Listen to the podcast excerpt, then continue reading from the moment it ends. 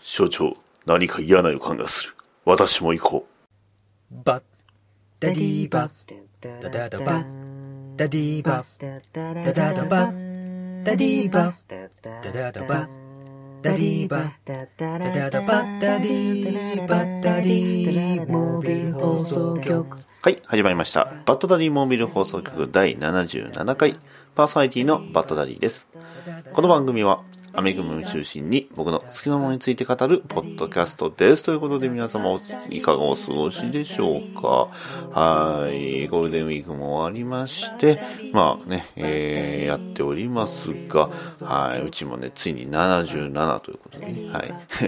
結構ね、数数やってるんですが、意外とこのテーマをお話ししてなかったなというところを、今回はね、とある別の機会がありましたね。あ、ちょうどいいやと思って話させていただいております。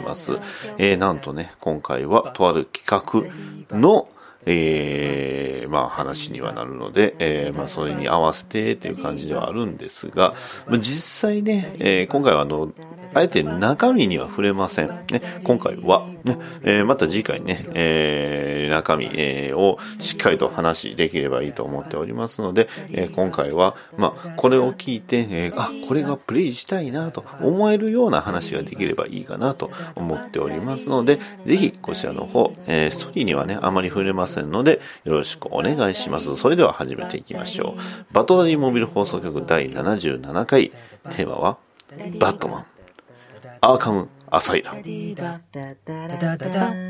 バディダダダダディーバダデ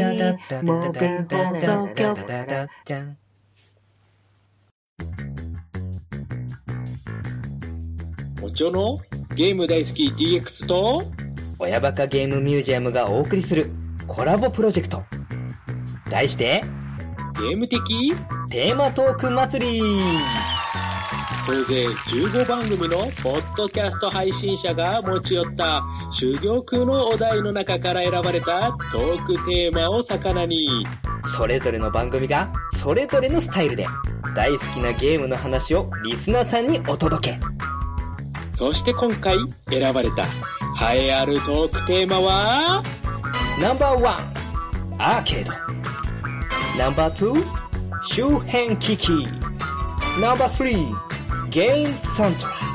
そしてナンバーフォー積みゲー。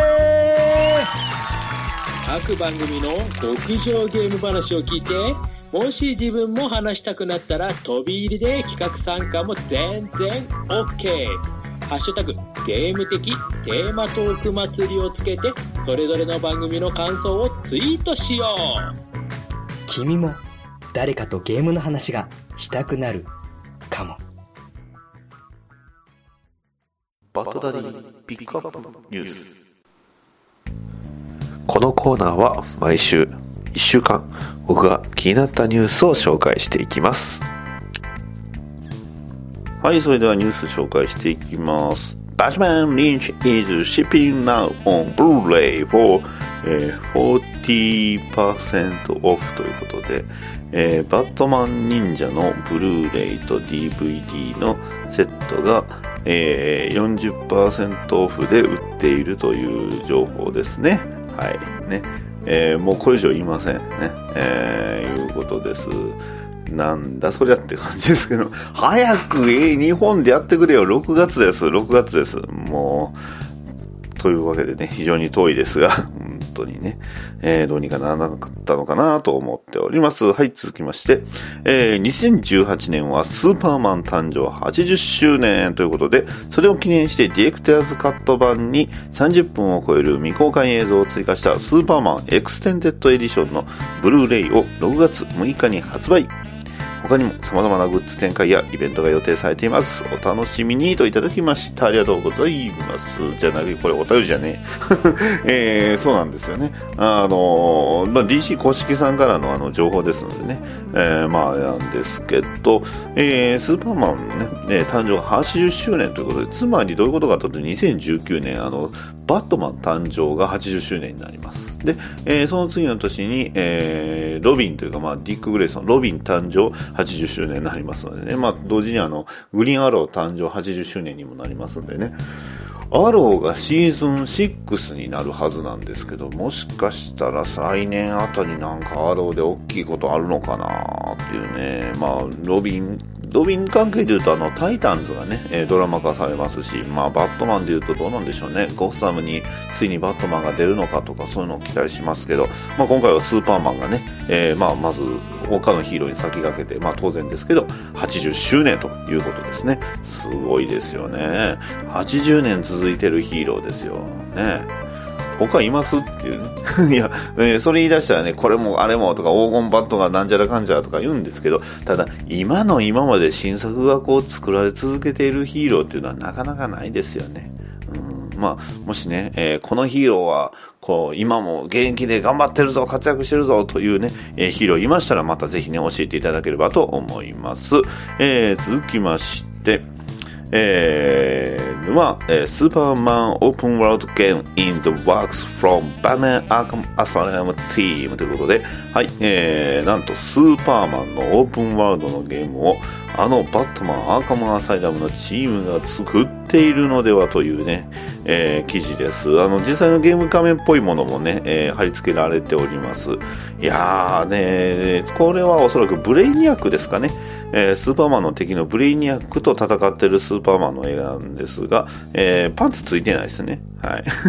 えー赤いパンツが入ってないスーパーマンです。どうなんでしょうね。スーパーマン本編というか原稿の方ではね、あのベンディスがスーパーマンをやるということで、えー盛り上がっておりますが、まあそれに盛り上がるに、ね、えー中、中、アジア系スーパーマンとか、あのースーパーガールとか、あの辺がね、軒並み、あの、打ち切りになっちゃいましたけど、えー、まあその後ね、えーやっぱスーパーマン、えーこれは楽しみなんですけどね、どうなることやらという感じですかね。はい。でも、オープンワールドでスーパーマンね、バットマンアーカムアサレも今回話してますけど、いやー、やっぱオープンワールドでね、スーパーマンはかなりワクワクしますね。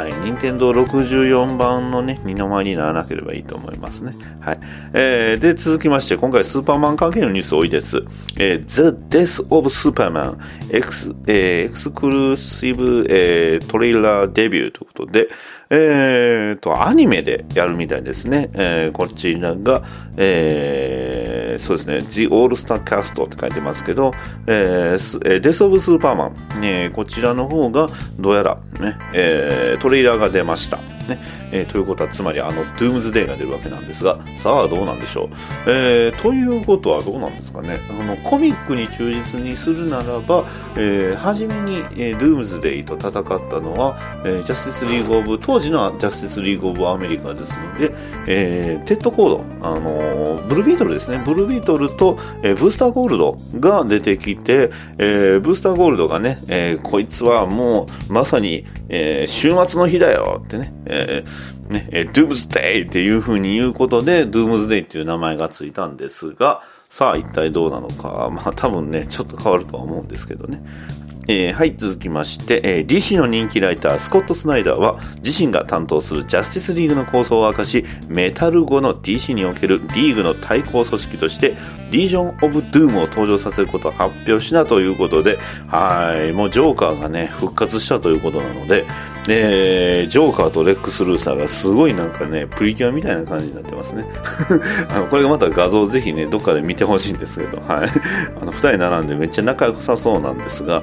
えっ、と、他はチーターとブラックマンタと、えーグロットですね。えーが、えーまあ、チームとしてね、組んで、えーリージョン・オブ・ドゥームなんですが、実は、えープライムアースというかね、メインのそのストーリーラインにリージョン・オブ・ドゥームがはって登場するのって今回初めてみたいなんですね。えーリージョン・オブ・ドゥームっていうと、こう、まあ、ヒーローたちの、まあ、ヒーローに対抗したヴィラン連合なんですが、あーどうなんでしょうね。そもそもブラックマンタと、えーレックス・ルーサーって若干ヒーロー寄りというか、ね、になってたような気がせんでもないんですが、まあね、レックス・ルーサーに関しては完全にヒーローしてましたけど、どうなんでしょうね。えーちょっと追ってないんで、その辺の詳細ね、わかる方また教えていただければと思います。はい、えー今回はスーパーマン、えー成分が多めになりました。以上です。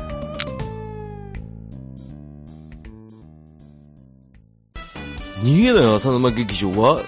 適当な浅沼。ごめんなさい、なんか、ぐちゃぐちゃになっちゃった。元気なテラピー。元気元気。何でも知ってる留吉。漫画読むか DVD 借りろ。たまに出る P こういうのダメだと思うよ。この4人でやっております。逃げない浅沼劇場。2018年からは毎週水曜日配信予定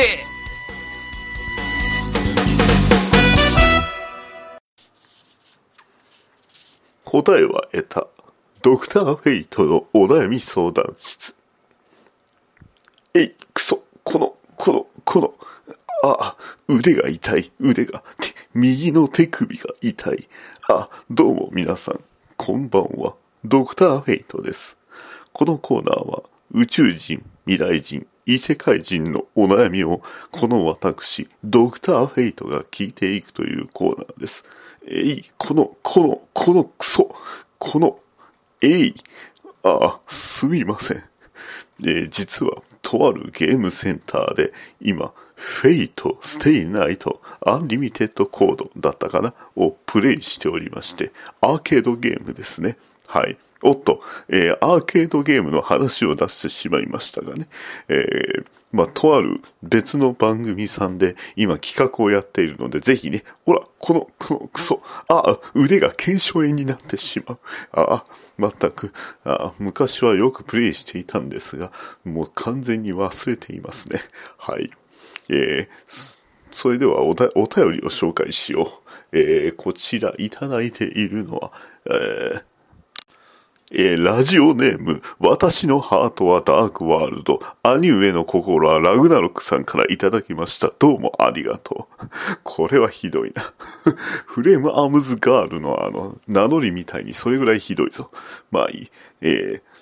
ドクターフェイトさん、こんばんは。ロキです。あ、自分で言っちゃうのね。はい、どうも、こんばんは。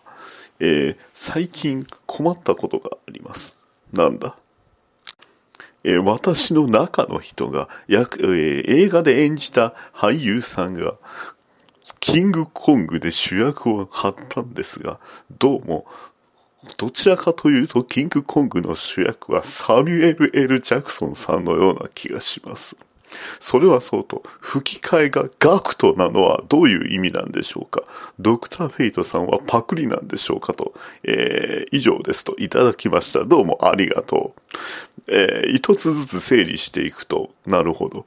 えー俳優さんの話だな。別にお前は関係ないだろう。えーさらに言うと、サミュエル・ L・ ジャクソン VS コングの話か。あ、あれは非常に面白い映画だったな。吹き替えに関しては私は字幕で見た。うん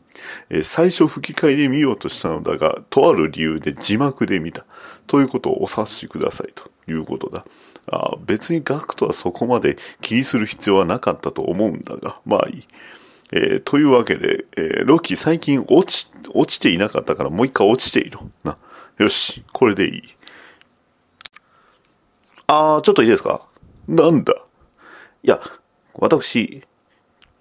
こういうものと申します。なんだ、カビカビだな。まあいい。え、なになにん？え、リアルライフヒーロー、レッドダディ。何者だお前は？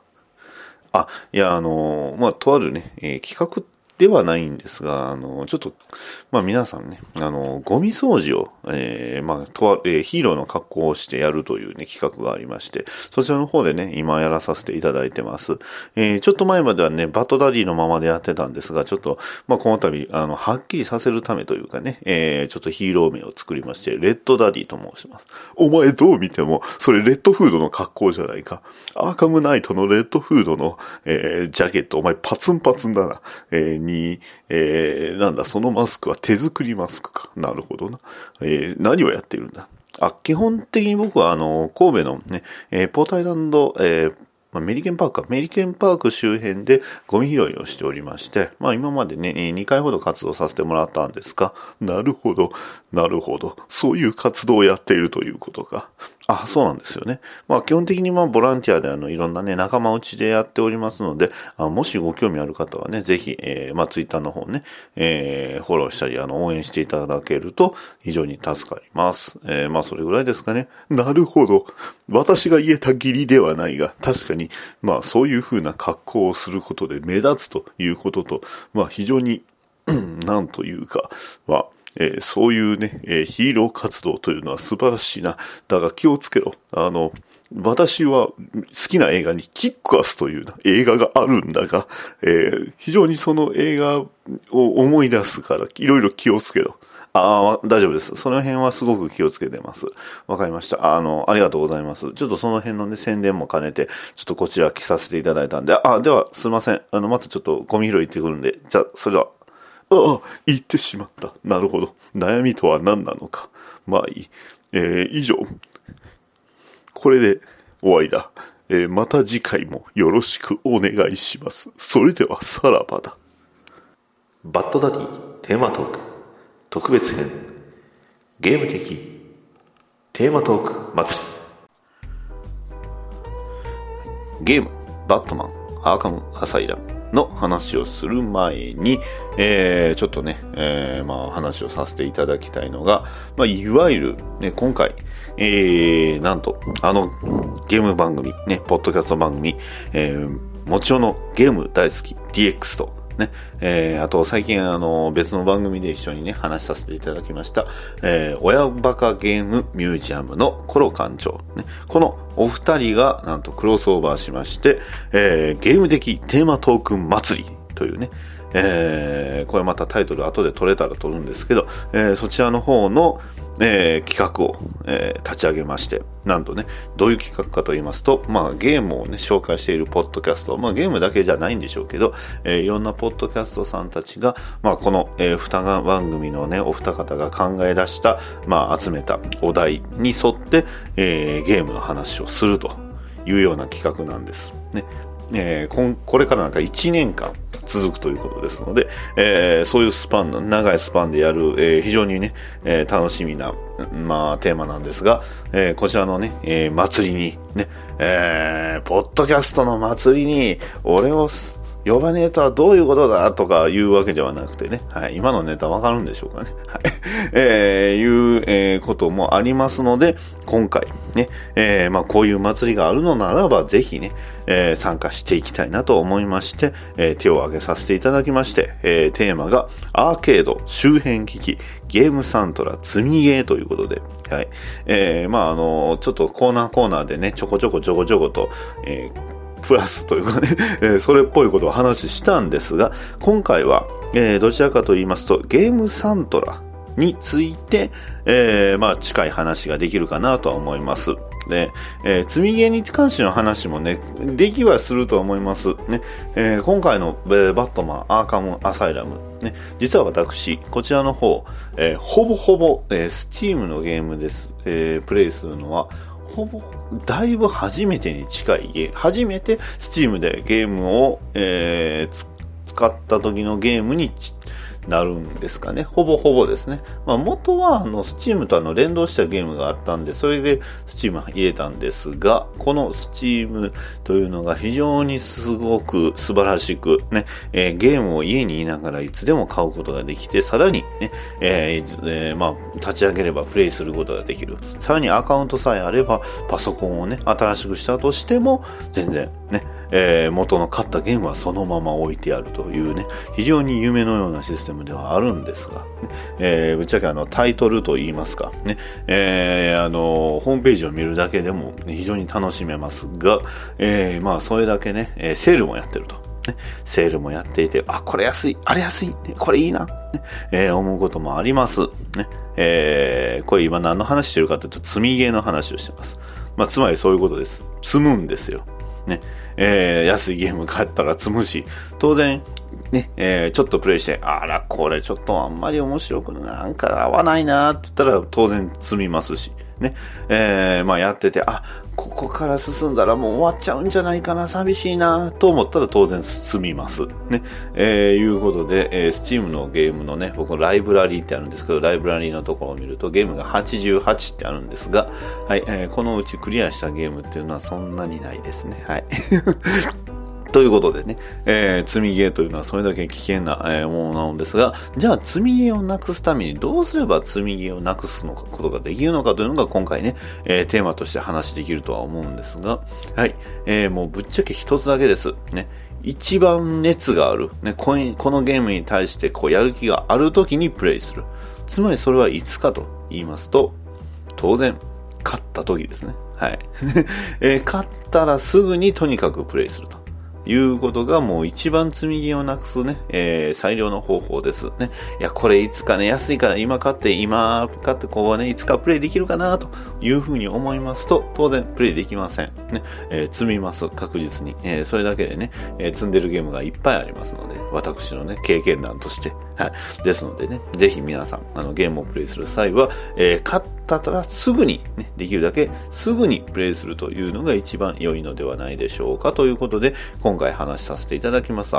ー、バットマン、アーカムアサイラム。えー、ぶっちゃけて言いますと、もう本当にバットマンにハマったきっかけの作品になっておりまして、えー、ストーリーのね、えー、いいところとか話し出すとキリがないんで、今回は、まあ、ゲームのシステムであったりだとか、ゲームのそのものの設定の話をさせてせていただくんですが、まあ、とにかくバットマンごっこをやるには最高のゲームです。ねえー、皆さんあの小学生の頃とかね、えー、まあ中学生になったらちょっとしないかな、えー、よくね、何々ごっこってやってましたよね。仮面ライダーごっこ、ウルトラマンごっこ、ね、えー、いろんなごっこ遊びやったかと思います。特に男の子であれば、ね、まあ、女の子であればある意味、まあ、孫ともそれに近いのかなとは思うんですが、えー、そんな、えー、ごっこ遊びをね、大人になってからやるというのは非常に難しいです。です。えー、それこそね、えー、演劇関係やってる方であったりだとか、ね、演技関係やったり、まあ、それこそ今のバーチャル YouTuber とか、ね、えー、それこそ YouTuber もそうなんですし、ニコニコの生主とかね、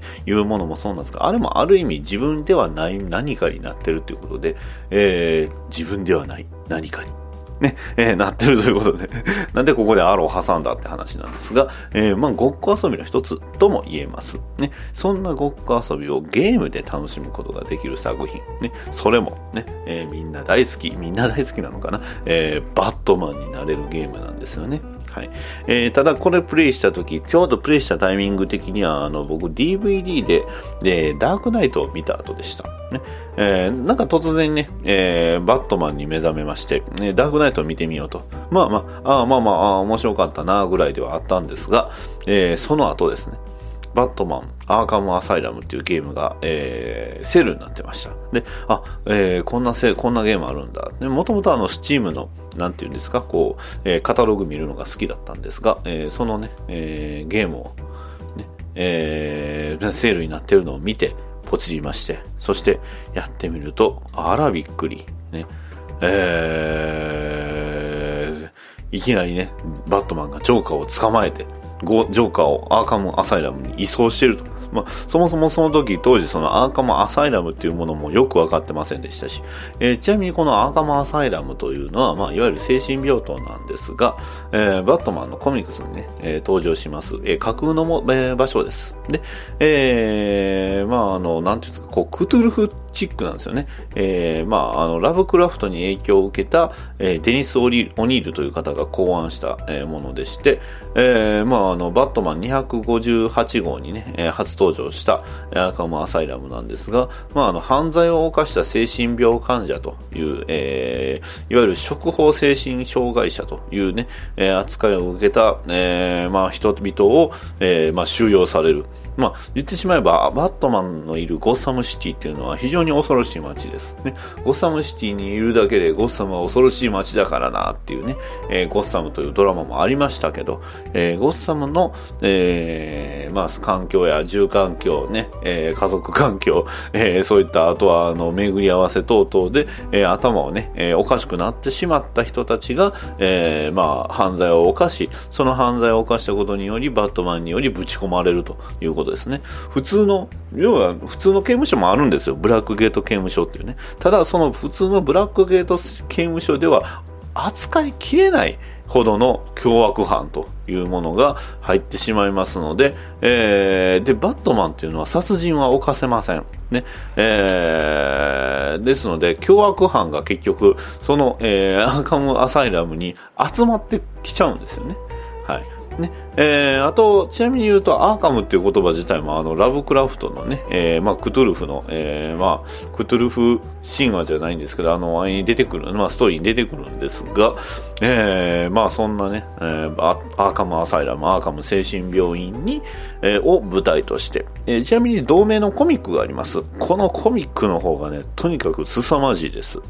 えー、まあ、その絵の迫力もそうなんですが、のストーリー自体もね、こうちょっと群を抜いてるような作品ではあるんで、はっきり言って、あの、人好きはかなりします。えっと、すごく、あの、人のにを選ぶ作品ではあるんですが、僕は、まあ当然好きなんですけど、あの、非常に、恐ろしい作品なんですが、まあ、そこに比べますと、どちらかというとゲームの方は、まあ、マイルドと言いますか、どちら、えー、まあ、どちらかというと、バットマンになって、そのアーカム精神病院を探検しながら、まあ、あの、凶悪犯たちを、こう、ボコボコ殴り続けるというゲームですね。えー、いうようなゲームでして、えー、こちら、あの、発売されましたのが、元の方は PS3 版と、えー、Xbox 360版が北米で2009年、に発売されまして、えー、Windows 版が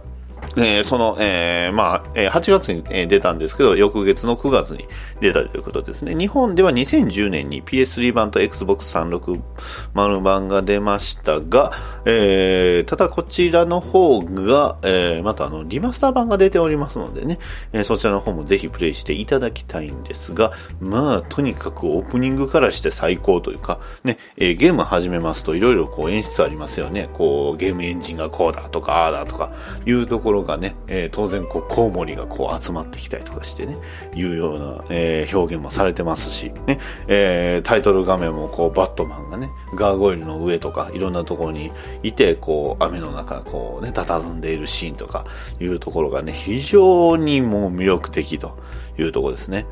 あで、えー、今回、なんと、えー、シナリオ自体は、えー、バットマン・ジ・アニメテッドシリーズの、えー、執筆者の方が、えー、やっているということですので、えー、ポール・ディニっていう方なんですが、えー、なんとさらにバットマンとジョーカー、ハーレーの声は、えー、それぞれアニメ版と一緒なんですよね。つまり、バットマンはケビン・コンロイ、ねえー、ジョーカーは、ね、スター・ウォーズでも有名なマーク・ハミル、ねえー、ハーレー・クイーンは、えー、アーリン、えー、アリーン・ソーキンという方がね、えー、務めております。もう豪華です。ね、えー、日本で言えば、えー、簡単に言うと、えー、バットマンは、えー、源田鉄章さん、ね、えー、ジョーカーは、えー、青野さん、ね、えー、もうちょっと、えー、まあ、奇跡に入られましたが、青野さんというね、そのコンビでやっておるというような作品ですので、まあ、とにかく気合が入っていると。えー、ちなみにこのバットマンアーカムアサイラムの、えー、制作チームが、この、えー、作品の前、えー、これがまあ、えー、っとね、エイドスっていうところだった、アイドスか。アイドスっていうところがイギリスのね、ゲームソフト会社が作ってえー、作ったんですが、えー、その前に作った作品と申しますと、えー、っとね、あ、ごめんなさい。えっ、とね、あの、ロックステディですね。ロックステディスタジオが開発で、えー、エイドスが、えー、販売したんですね。ロックステディ開発ですね。で、このロックステディが、まあ、あの、アーカムアサイラムの前に、えー、作ったゲームは、えー、アーバンカオス、えー、ライオット、えー、レスポンスというね、えー、プレイステーション2のゲームをやってたんですが、まあ、そちらの方はね、あんまり、え、ー、と、日本ではね、えー、なかったのかな、えー、ないんですが、あとは、あの、同じようなシステムとしては、まあ、ワーナービデオから出たのかな、あの、ウォッチメンのゲームがね、ありまして、そちらの方も、まあ、えー、結構似てはいるんですが、そこからの進化がもう凄まじく、ね、えー、こちらのこのゲーム、なんとね、えー、今までで最も高い評価を得たスーパーヒーローゲームということで、えー、あの、ギネスに登録されたゲームなんですよね。はい。ねえーそんなゲーム。まあ、当然ストーリーもね、えー非常に素晴らしいんですが、まあ、とにかくゲームシステムね、えー様々なガジェットを使って道を開いていくんですが、まあ、当然ガジェットも増えていくということで、えー簡単に説明しますと、ゼルダの伝説ですね。えーゼルダの伝説のように、えー進め、えーまあ、ガジェット使ったりして進めていって、そして、えー敵とね、えー要所要所で言えば敵と戦っていくと。で、えーまあ当然ね、えーステルスゲームのように忍び寄って、えーガジェットを使って敵を倒すと。まさにバットマンになれる。で、えーやっぱりバットマンの銃で攻撃されると弱いです。ね。えーもう最速で言うともう、えー難易度難しくすればあっという間にやられてしまいます。ね。えーまあそれがバットマンなんですが、だから本当にバットマンになるには、それだけ高い知能や、えー戦略、作戦っていうのを非常に頭の中で練り、そして時には大胆に、時には慎重に行動して敵を、えーテイクダウンしていかなければいけないというところですね。あと面白いのが、あの、操作モードというものがありまして、これが、あの、えー目をね、えーまあ、あの、目に、えー装着されている、まあ、あの、特殊な技能で、こう、なんていうんですか、あの、赤外線と言いますかね、えーいうようなレントゲン写真みたいに投資することができて、えーまあ、壁の向こうの敵をね、探したりだとか、ね、えーいうようなことができると。これ実際あの、えー、とそこれそれこそこのね、えー赤外線モードというか操作モードって、えー映画のあのダークナイトのね、最後のシーンでありましたよね。えーいうことなんですが、もうほぼほぼこの操作モードでね、移動しなければならないというのがほとんどです。で、えーこの、バットマン、アーカム、アサイラム、ストーリーには触れないんですが、これで僕が最もこれは良かったって、ね、えーこれでこう、バットマンにこう、ね、惚れてしまったというような部分が一つシスシステムとしてありまして、ストーリーを進むと、バットマン、えーダメージを受けます。えー服に。ね。どういうことかと言いますと、バットマンはストーリー上ね、えーまあ当然ダメージ受けます。ね。それもその、爆弾を食らったりだとかね、えー爆弾巻き込まれたりとか、銃で撃たれたりとか、ね、ゲーム中ではなく、ゲームのその途中途中にあります、まあシナリオの、まあストーリーモードみたいなもんですね。そういう演出でダメージを受けると、それがそのまま、えーまあ反映されて、そのままステージをね、進めることになります。つまり、初めの方はね、まっさらで綺麗だったバットマンのバットスーツも、もう終盤になりますと、マントは縮れ、ね、えースーツからは肌が見え、ね、血が流れ、ね、えー鼻血を吹いた跡があり、ね、えーまあもちろんね、ブーツも破れ、っていう風にボロボロになります。もう、そのね、バットマンの魅力の一つは、やはりね、こう、ボロボロになってもこう、戦うっていう、その姿っていうのが、非常に、あ、これは最高だな、という風に思いまして、えー本当にね、えーこの作品の素晴らしいところです。はい。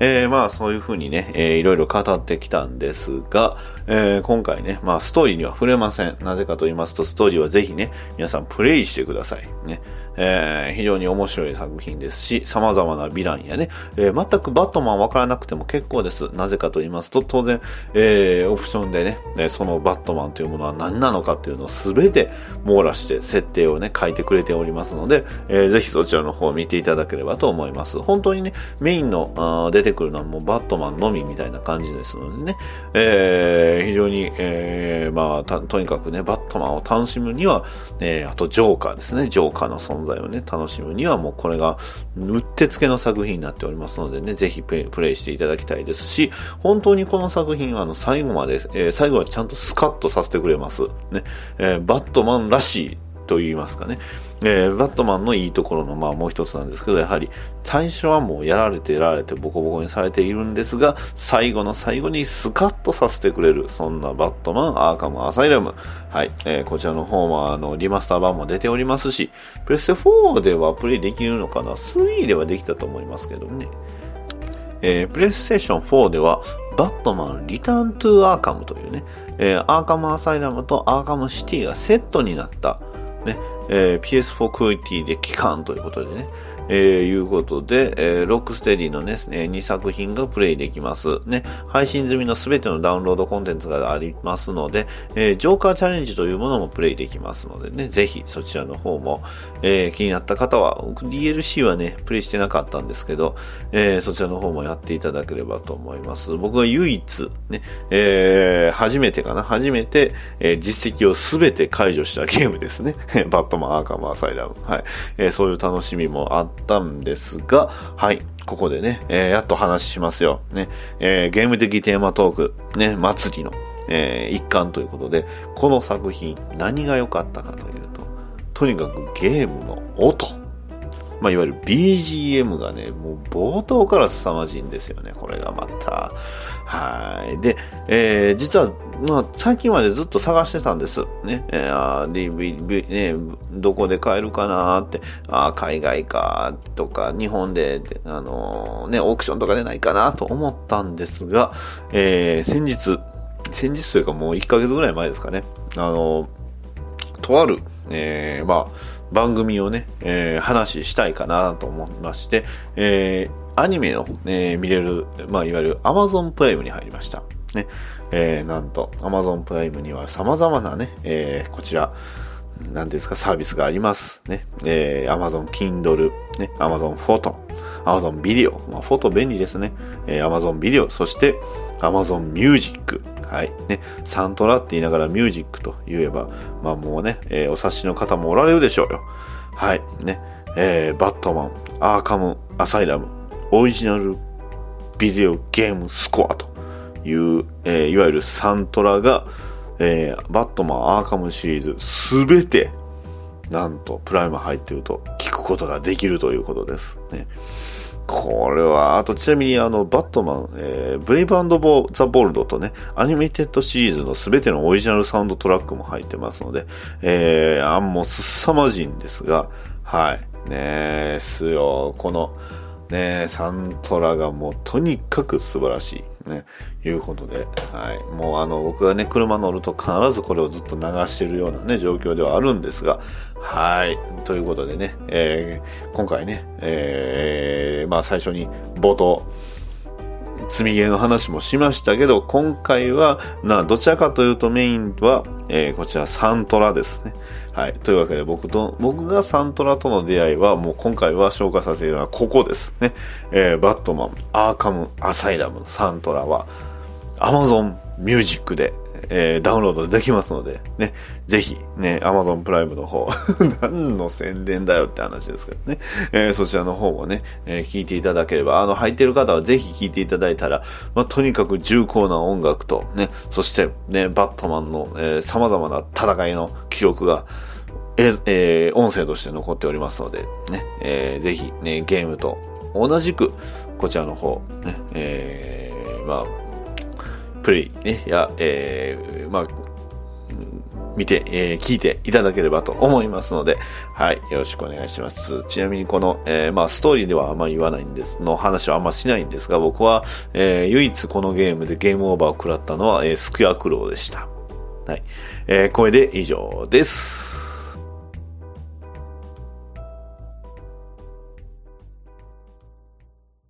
お便りのコーナーはい、それでは、ハッシュ BDMH にいただいたお便りのコーナーです。えー、まずは、アスラダさんからいただきました。ありがとうございます。えー、川島もももいいぞ。うわーうわアマゾンということでね。はい、ありがとうございます。はい、ね。えー、ちなみに川島ももさんは、えー声優さんは植田佳奈さんですね。えーフェイトステイナイト、フェイトステイナイトの、えー、遠坂凛ですね。はい。はい、えー、次、えー、もう一、もう一ついただいてます。アスラダさんからです。ありがとうございます。アマゾン使いを拝聴しました。サブタイトルだけで辛いっていうのわかるな当時配信終わった頃一気見しようとしてたけどニナそこで熱く語っていたのを聞いてからそれまで聞いてなかったことを後悔するほどドハマりして毎週配信開始した瞬間に見るようになったんだよなといただきましたありがとうございますアスラーダさんということはつまり来週、そうですね。はい、劇場版が公開されますよということなので、おそらくアスラーダさんは、ね、速攻で見に行くと思いますが、はい、僕もね、えーできるだけ早く見に行こうと思っております。ね、えーもしかしたら劇場版アマゾン使い話できるかな？話するときはまた、とめきちさん読んでね、話したいと思いますが、どうなんでしょう。もうずっと二人ともね、終始黙るかもしれないですよ。あの、きつすぎて。ね。と それはどうなのかなと思うんですが、えー一体どうなることやら、えー非常に楽しみにしておいてください。はい、そうですね。サブタイトルだけ強いんですよね。はい、アスラーダさん、えー2通ありがとうございました。えー続きまして、ヒルアンドンさんからいただきました。ありがとうございます。クララの日本語はいいぞ。アマゾンということでね。あの、なんですか、もうみんなあの、ガールズパンツァーの推しを言ってアマゾンっていうのはね、あのやってくれて本当にありがたい。ねえーシーズン2はよくこんなの作ったなって思うほどハードでしたね。釉薬の子が儚く可愛くて好きでしたということでね。はい。えーヒルアンドンさんありがとうございました。星が降るということで。はい。え ーそうなんですよね。釉薬の子。でもなんかはっちゃけるともっと可愛いっていうのをね、あのまあ、なんかイベントとかでは結構はっちゃけて言うみたいな、あの、喋るみたいなんでね、えーまあ当然、あのーどうしても、ストーリー上、ああいう風にね、えー感情を抑えたというかまあね、生きてはいないのでね、えー演技をさせ、しなければいけないというところはわかるんですが、いやそういうね、ちょっとはっちゃけたところもね、こういうの舞台挨拶とか見ればね、いいんでしょうけどね、すごいそういうの見てみたいなと思いました。はい、ということでね、はい、えーヒルアンドンさんの推しはクラーラということで、ね、ぜひ、あの、劇場版ガールズパンツァーをね、見ていただければと思います。はい、ありがとうございます。続きまして、体調の悪い隊長さんからいただきました。ありがとうございます。ああ、今知った忍者バットマン愛媛じゃ上映しないのね、といただきました。ありがとうございます。はい、そうなんです。えー忍者バットマンの公開時期、場所っていうのは非常に非常に限られておりまして、えー北海道ではなんと札幌シネマフロンティアだけ、ねえー東北では宮城だけ、ね。えー関東ではそこそこやってるんですけど東京でも4カ所、ねえーっとまあ、そうですね。確かに愛媛では、え近畿でもあの京都はムービックス京都だけで大阪はそこそこでやってるんですけど兵庫もシネニーブル神戸とアースシネマズ姫路だけっていうことで、ね、あの尼崎とかねあっちの、えーまあ、東の方をでいる兵庫の東の方東の方でね、えーあれ見るんであればどちらかというと大阪行った方が近いよねっていう話なんですが、まあ、シネニーブル神戸がありますんでねなんとか見に行けると思うんですが、はいえー中国、えー四国地方では岡山では、イオンシネマ岡山広島では広島パルト10、えー、11かな？11だけ、はい、あれ四国ないよということですね、はい、そうです。四国がないですね。これはちょっとこれはちょっと、まあ、5月13日現在というふうには書いておりますが、ね、2018年6月15日劇場公開予定ですがはっさと DVD、ブルーレイも早う公開せということかな、なんなんでしょうね。はい。ね、うっかり他のね、Amazon とかね、他ので検索すると良くないですのでね。は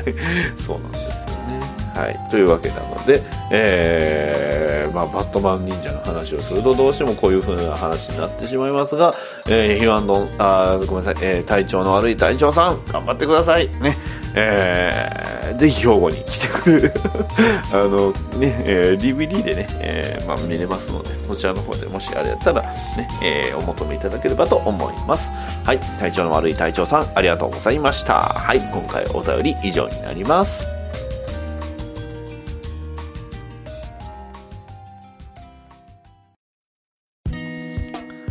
はい、いかがだったでしょうか？バッドダディモービル放送局。あの、まあ今回バットマン忍者の話をね、ちょろちょろしてましたけど、あの、なんていうんですか、バットマン忍者のあの、ぶっちゃけ言うともう、向こうの方では公開も、公開というか、あの、DVD で、ブルーレイ出てますし、なんなら配信も出てるんですよね。で、あの、まあ、なんていうんですか、こう、配信出てるっていうことは、つまり、あの、ちゃんとね、えー向こうのアドレスアカウントというんですかね、あの、Amazon でも iTunes でも、向こうのアメリカ版の方でリージョンを解除してたら、見れるんですよね、これが。ね、まあ、それは映画館で見たいし、我慢もするんですけど、ちょっとそれはちょっと、なんて言うんですかね、あの、大、大粗末と言いますか。ね、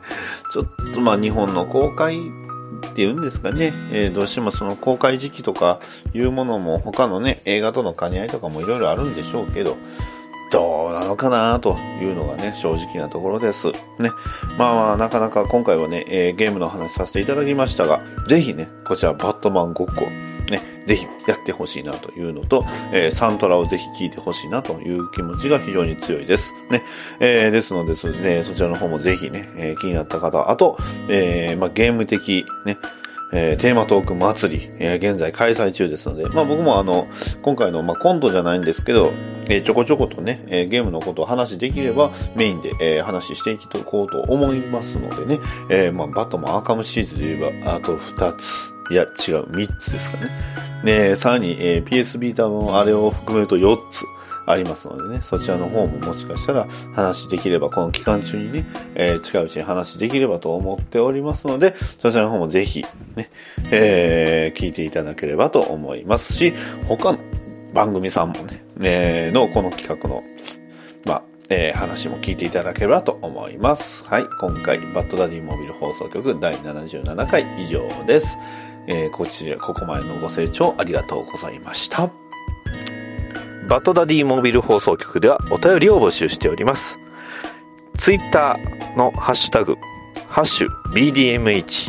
ツイッターバッドダディモビル放送局のへの DM、メールアドレス、batdaddymobile アットマーク gmail.com へのメールもお待ちしております。ポッドキャストのレビューの方もお待ちしておりますので、もしよろしければそちらの方も書き込んでいただきますと、バッドダディ喜びます。それでは次回の配信まで、さよなら